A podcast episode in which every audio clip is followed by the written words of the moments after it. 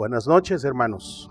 Que el Señor los bendiga a todas las familias de la iglesia Sinaí allá en Monterrey y también a todo el auditorio de Eleva tu Visión y al pastor José, mi amigo y pastor de la iglesia.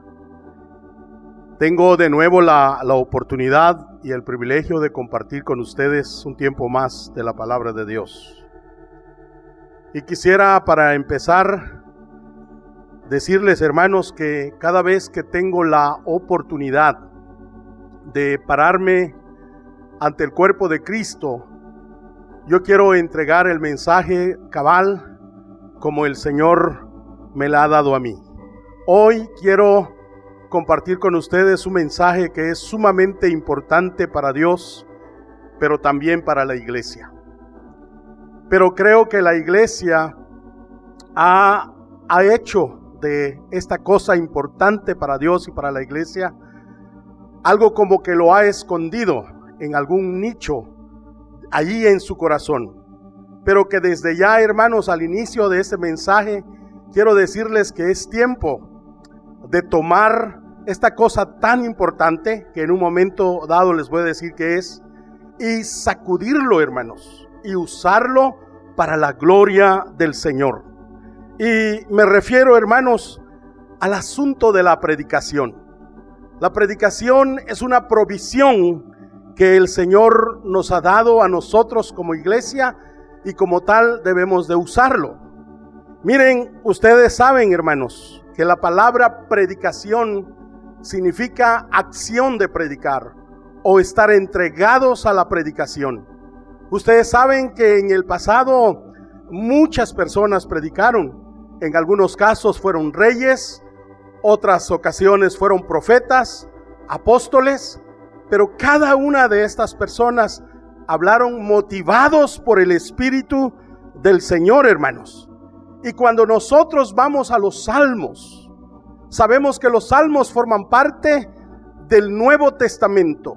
Y ahí en los salmos vemos el corazón de los hombres y de las mujeres de Dios. Y me gustaría leer un pasaje en el libro de los Salmos, en el capítulo 119, el verso 43. Aquí vemos la carga que había en el corazón de los hombres de Dios y es una carga que debe de haber en, nuestra, en nuestro corazón también. Y miren lo que dice, lo que oran estas personas.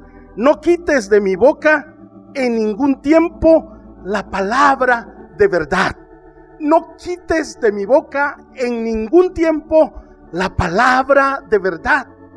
Eh, debe de ser, hermanos, un anhelo y un deseo y algo que como iglesia debemos de pedirle al Señor. Que la palabra de verdad en ningún tiempo sea parte de nuestra boca. Otro hombre en, en el mismo salmo, en el Salmo 71, 18, dice, aún en la vejez y, las canas, oh Dios, no me desampares hasta que anuncie tu poder a la posteridad y tu potencia a todos los que han de venir. Fíjense, hermanos, la carga que había en el corazón de este hombre anciano y viejo. Él, él no estaba solamente conforme con haber predicado a sus contemporáneos. Parece que él había sido un predicador un hombre que había llevado la palabra a la gente de su época, pero él también tenía una carga de predicar a aquellos que estaban naciendo, aquellos niños, aquellos jovencitos que nacen sin el conocimiento de Dios. Y este hombre anciano le dice a Dios, Señor, en las canas y en la vejez no me desampares. Este hombre, hermano, sabía que separado de Dios, nada se puede hacer. Aún la predicación, hermanos, separado de Dios, es algo que no podemos hacer. Por eso este hombre ya anciano le pedía a Dios, no me desampares, porque aún tengo la pasión, aún tengo el deseo de llevar este mensaje. Y, y luego él define el mensaje como llevar la potencia a la posteridad, llevar poder. Parece que lo que este hombre estaba diciendo es que la predicación, hermanos, el fruto de la predicación es vida, poder y luz, o sea, entendimiento, hermanos.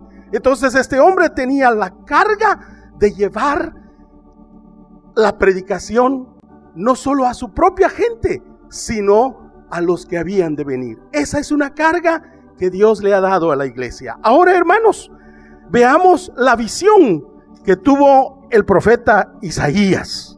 Por favor, leamos el, capítulo 60 ah, y verso 1 del libro de Isaías. Él pudo ver la bendición que esto sería para la iglesia de esta época. En, en el capítulo 60 y verso 1, Isaías dice, levántate y resplandece, oh hija de Sión. Quizás la postura de la iglesia o de la congregación en la época de Isaías era estar sentado y cubierto. Parece que no estaban irradiando la luz que Dios quería que ellos irradiaran. Por eso Isaías dice, levántate y resplandece, oh hija de Sión. Ese es el llamado, hermanos, que el Espíritu Santo tiene para nosotros como iglesia. Nosotros sabemos por las palabras de Jesús que una luz no se enciende para ponerlo debajo del almud, sino una luz debe de estar arriba y necesita alumbrar.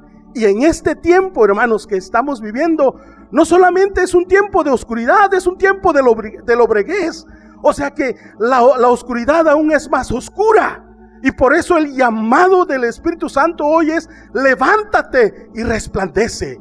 Nosotros tenemos, hermanos, que asumir la responsabilidad que Dios nos ha dado. Recuerdan ustedes que a Jonás se le dio la responsabilidad de ir a Nínive y llevar la predicación de Dios. Y lejos de que él fuera a donde Dios lo estaba mandando, él pagó su pasaje y se fue a Tarsis. ¿Recuerdan ustedes? Y no solo subió al barco, sino que fue a dormir en la bodega de abajo del barco. En lugar de levantarse de ahí e ir a resplandecer con la predicación de Dios a Nínive, se metió ahí. Hermanos, me parece que es lo mismo en este tiempo que la iglesia está haciendo. Sentada, cubierta en algún lugar, pero la voz del Espíritu es, levántate y resplandece, oh hija de Sión. ¿Cómo vamos a levantarnos, hermanos? ¿Y cómo es que vamos a resplandecer como hija de Sión, como la iglesia? Isaías lo dice en el capítulo 61. Y si usted tiene ahí la Biblia en su mano, sígame. Ahí en, el 61.1 dice Isaías, el Espíritu de Jehová, el Señor, está sobre mí. Y me ungió Jehová y me ha enviado a predicar buenas nuevas. ¿A quiénes, hermanos? A los abatidos. A vendar a los quebrantados de corazón. A publicar libertad a los cautivos y a los presos apertura de la cárcel. Saben, hermanos, que este pasaje de Isaías 61.1, gran parte de este pasaje se cumplió en el ministerio de Juan el Bautista. Y luego también se cumplió en el ministerio de Jesús en los tres años y medio. Pero hermanos, piensen en esto. Ese pasaje realmente va a tener su cumplimiento pleno en la iglesia de nuestros días. Porque a quién, sobre quién está el Espíritu del Señor, hermanos. ¿A quién ha ungido el Señor? ¿A quién ha enviado el Señor a predicar buenas nuevas si no es a la iglesia, hermanos? Por eso es que el cumplimiento pleno de ese pasaje lo tendremos en la iglesia en estos tiempos. Y quizás tú digas, hermano, pero mientras el cumplimiento llega, vamos a estar sentados esperando. No, hermanos. En donde yo vivo, hermanos, la gente campesina depende de la temporada de lluvia. Y algunas veces llueve tanto que los surcos desbordan de agua. Pero hay años que esa gente solo tiene lluvizna o tiene adelantos de la lluvia que ellos esperan. Y ellos aprovechan aún ese adelanto, ese adelanto, esa lluvizna, ese anticipo, ellos lo aprovechan. Si hoy, hermanos, aún no tenemos el cumplimiento completo, nuestra obligación es predicar, llevar la predicación a una cuentagotas, hermanos. Aunque sea como una lluvizna, pero es nuestra responsabilidad llevar ese mensaje, hermanos. ¿A quienes, según Isaías, debemos de llevar el mensaje, la predicación? A los abatidos. Ay, amados hermanos, a los abatidos. ¿Quiénes son, hermanos? Las personas abatidas. Las personas abatidas es la gente pobre, la gente que ha perdido el ánimo, la gente que ha perdido, hermanos, las fuerzas. Debajo de cada cubreboca en este tiempo, hermanos, la gente está preocupada. ¿Y quién tiene la respuesta para ellos? El mundo no tiene una respuesta ni para ellos mismos, hermanos. Además, el mundo no tiene la respuesta para la iglesia. La iglesia tiene la respuesta.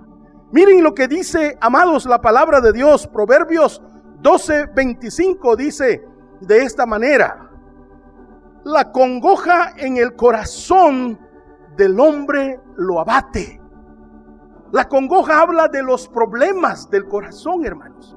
Y cuando las personas tienen problemas tan grandes como las que hay en este tiempo, realmente ellos se deprimen, se entristecen. Pero ¿saben qué dice al final de Proverbios 12:25? Dice, mas la buena palabra lo alegra. ¿Quién tiene la buena palabra en este tiempo, hermanos? ¿Quién tiene la buena palabra y la palabra buena en este tiempo, sino la iglesia. Entonces necesitamos movernos con la dirección de Dios, con la sabiduría de Dios para llegar a los abatidos. Hay muchas personas abatidos y otro pasaje que tengo es el Salmo 136, 23. Dice, creo que los abatidos de nuestros días necesitan oír este pasaje. Dice, Él es el que en nuestro abatimiento se acordó de nosotros. Amigo mío que estás quizás oyendo este mensaje en este momento. Quizás ni siquiera eh, vas a una iglesia. Pero yo quiero decirte que si tu problema es grande, que si tu abatimiento es grande, no te preocupes. Hay alguien que se acuerda de ti. Como dice el Salmo 136, 23. Él es, o sea, Dios es el que se acuerda del abatido, del que está abatido. Así que vayamos, hermanos, como iglesia, alrededor de nosotros en este tiempo, consultemos con nuestros pastores cómo podemos predicar las buenas nuevas a la gente que está abatida y nos rodea. Ese es el primer grupo a quien la iglesia ha sido enviado a llevar las buenas nuevas. El segundo grupo, hermanos, la iglesia ha sido llamado a vendar a los quebrantados de corazón.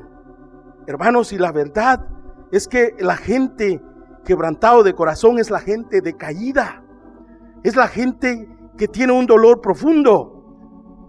Es la gente que tiene, eh, está llorando. Quizás alrededor de nosotros hay gente que ha perdido algún ser querido y sus heridas aún están tiernas. Y muchas veces cuando, cuando el simple recuerdo de lo que causa su dolor lo quebranta. Pero esa persona, a esa persona como iglesia, nosotros hemos sido enviados, hermanos. Fíjense lo que Isaías ve. Isaías dice que desde la planta del pie, en el 1.6 de Isaías, hasta la cabeza, no hay en ellos cosa sana, sino herida, hinchazón y podrida llaga, que no están curadas, ni vendadas, ni suavizadas con aceite. ¿Qué condición, hermanos? Hay gente en esa condición. ¿Y quién tiene la obligación y la responsabilidad de decirles lo que Dios quiere decirles? Miren, vayamos a una cita rápidamente, hermanos. En el Salmo 147, 3. Esto es algo que tienen que oír los quebrantados hoy. Pero esto es algo que nosotros poseemos y tenemos y podemos dárselo. Como Jesús dijo, dad de gracia lo que hemos recibido de gracia. Así que escuchen este, este, este pasaje, hermanos. Salmo 147.3. Él sana a los quebrantados de corazón y venda sus heridas. No dice que Él puede sanar a los quebrantados de corazón. No dice que quizás Él a lo mejor pueda. No, textualmente dice Él sana a los quebrantados de corazón y Él venda sus heridas. Hermanos, iglesia del Señor, necesitamos comunicar esto a la gente que está esperando afuera y decirles que Dios es su sanador y decirles que Dios como, cual, como, como un enfermero puede vendar sus heridas. Él lo quiere hacer, es la promesa de Él. Es por eso, pero necesitamos ir y vendar a los quebrantados de corazón, llevarles la palabra de Dios. La tercera cosa, hermanos, que Isaías nos manda hacer, pero antes de hablar de la tercera cosa, me gustaría decir unas palabras adicionales. Si tú eres alguien con, corazón quebrantado y no encuentras descanso ni reposo, quiero decirte que Dios sana a los quebrantados de corazón y venda sus heridas. Lo que, lo que necesitas hacer es venir a Dios y tocarlo y hablarle. Y Él va a hacer lo que Él quiere hacer en tu vida. La tercera es publicar libertad a los cautivos. Hermanos, la palabra publicar significa revelar. Dios revela aquello que bloquea a los cautivos para salir de su cautividad. Hay personas que han sido menospreciadas desde la niñez, rechazadas, despreciadas y adentro de sus corazones aún no terminan por ser liberados. Y andan eh, encarcelados en sí mismos y hay otras personas por sus vicios, ah, por, sus, por, su vida inmoral, por, por otras cosas, ellos viven encarcelados, como que anduvieran en callejones sin salida. Pero la predicación, hermanos, es tan poderosa que lleva vida, que lleva luz. Esa predicación, hermanos, hace que aún las cosas escondidas en el corazón de las personas salga a luz. Por eso necesitamos predicar. Contadas veces la gente me ha dicho, ¿cómo, cómo supo lo que me sucedía? Y hay gente, hermanos, que ellos se dan cuenta que Dios está involucrado en la predicación, que Dios está hablando al corazón de ellos. Por eso Isaías dice que la iglesia ha sido llamada para publicar libertad a los cautivos. Tan es así que Isaías dice que, que, que, finalmente hay apertura de la cárcel a los presos. O sea, que la gente cuando finalmente es liberada de su propia cárcel, de su propia prisión, encuentra la puerta. Encuentra la puerta de salida. Gente que no cantaba antes, ahora canta. Gente que no saltaba antes, ahora salta. Porque ellos han encontrado la apertura de la cárcel. Hermanos, y esa es la obligación de la iglesia. ¿Cuánta gente no hemos visto que a través de la predicación ha encontrado libertad? Y eso es lo que tenemos que hacer en este tiempo. Y hermanos, también quiero, quiero decirles cuán poderosa es la predicación. Por favor, vayan conmigo a Mateo 12:41. Dice, los hombres de Nínive se levantarán en el juicio con esta generación y la condenarán, porque ellos se arrepintieron a la predicación de Jonás. He aquí más que Jonás. Hermanos, yo sé que conocen la historia de la paloma de Jonás. Yo sé que ustedes la conocen y, ustedes recordarán que cuando por segunda vez la palabra de Dios vino a Jonás, era para decirle que él tenía que predicar en la ciudad de Nínive. En el capítulo 3 de Jonás, ahí vemos todo esto. Y dice que Nínive necesitaba tres días para predicarlo completo. Pero el Espíritu de Dios le dio tanta fortaleza a Jonás que en un día él cruzó Nínive predicando. Y mientras él predicaba, la Biblia dice que la palabra tocó al rey. Y el rey reunió a su cabildo, a su, a, su grupo de importantes. Y sacó un edicto diciéndole a la ciudad de Nínive que ellos ayunaran y oraran, buscando el arrepentimiento y el perdón de Dios. Y nosotros sabemos eh, cuál fue el resultado. El resultado fue que la palabra predicada a través de Jonás llevó salvación a toda una ciudad, hermanos. Qué tremendo. Y me acuerdo, hermanos, les daré un ejemplo rápido. Como iglesia debemos de tener ese deseo de predicar. Es una provisión de tantas que Dios nos ha dado. Es una herramienta dada a la iglesia para llevar vida. Hermanos, quiero decirles que ahorita que estamos vivos aún, la palabra de verdad nunca de, en ningún tiempo debe de, debe de ser quitado de nuestra boca. Y el ejemplo que quiero darles, por ejemplo, ustedes recordarán, hermanos, a aquel rico, aquel rico que murió y fue a Hades. Y en la medida que él fue dándose cuenta que no había nada de satisfacción allí, nada de gusto ahí, él empezó a preocuparse por cinco hermanos que él había dejado en la tierra y que en su corazón él de ninguna manera quería que llegaran allí a donde él estaba. Él, él en su corazón allí en el Hades nació un espíritu misionero. Pero hermanos, no es allí en donde debe de nacer en nuestro corazón. Es aquí en esta vida en donde debemos de tener el deseo. Hermanos, si no podemos ir a otros, podemos comenzar con nuestra propia familia. La predicación es tan poderosa. Y quiero terminar, hermanos, diciéndoles lo que el apóstol Pablo le dijo a los corintios en primera de, en primera de Corintios 1, ah, verso 21 dice que a Dios le agradó salvar a los creyentes por la locura de la predicación. Hermanos, la predicación se conoce en la Biblia como una locura. Quizás por eso muchos de nosotros no estamos queriendo predicar.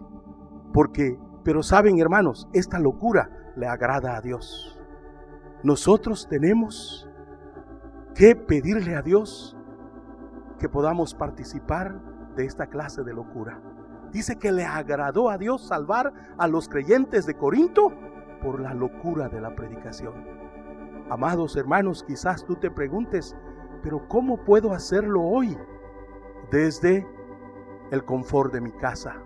Hermanos, consulten a sus pastores. ¿Cómo, cómo ustedes pueden predicar la palabra en este tiempo que estamos predicando. Yo sé que los siervos de Dios que son sus pastores tendrán estrategias, tendrán la dirección de Dios para encauzarlos a ustedes a cumplir con lo que Dios nos ha dado. Recuerden, hermanos, que hemos sido enviados a los abatidos, hemos sido enviados a vendar a los quebrantados de corazón, a publicar libertad a los cautivos.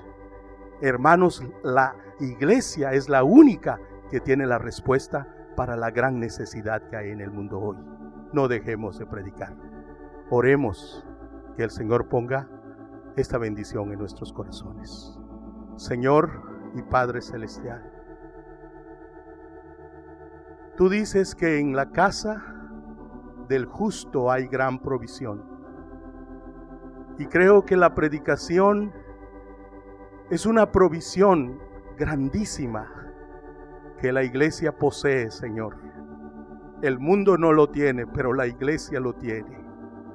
Es una forma, Señor, en que tú quieres a través de nosotros salvar vidas, sanar vidas y libertar vidas. Por favor, Señor, usa poderosamente a tu iglesia. para que ellos puedan ser un canal de bendición, Señor. Pon carga en nuestros corazones, porque podamos, Señor, libertar a los cautivos, Padre, en el nombre de Jesús. Amén. Que el Señor los bendiga. Y nos vemos próximamente, si Dios quiere. Amén.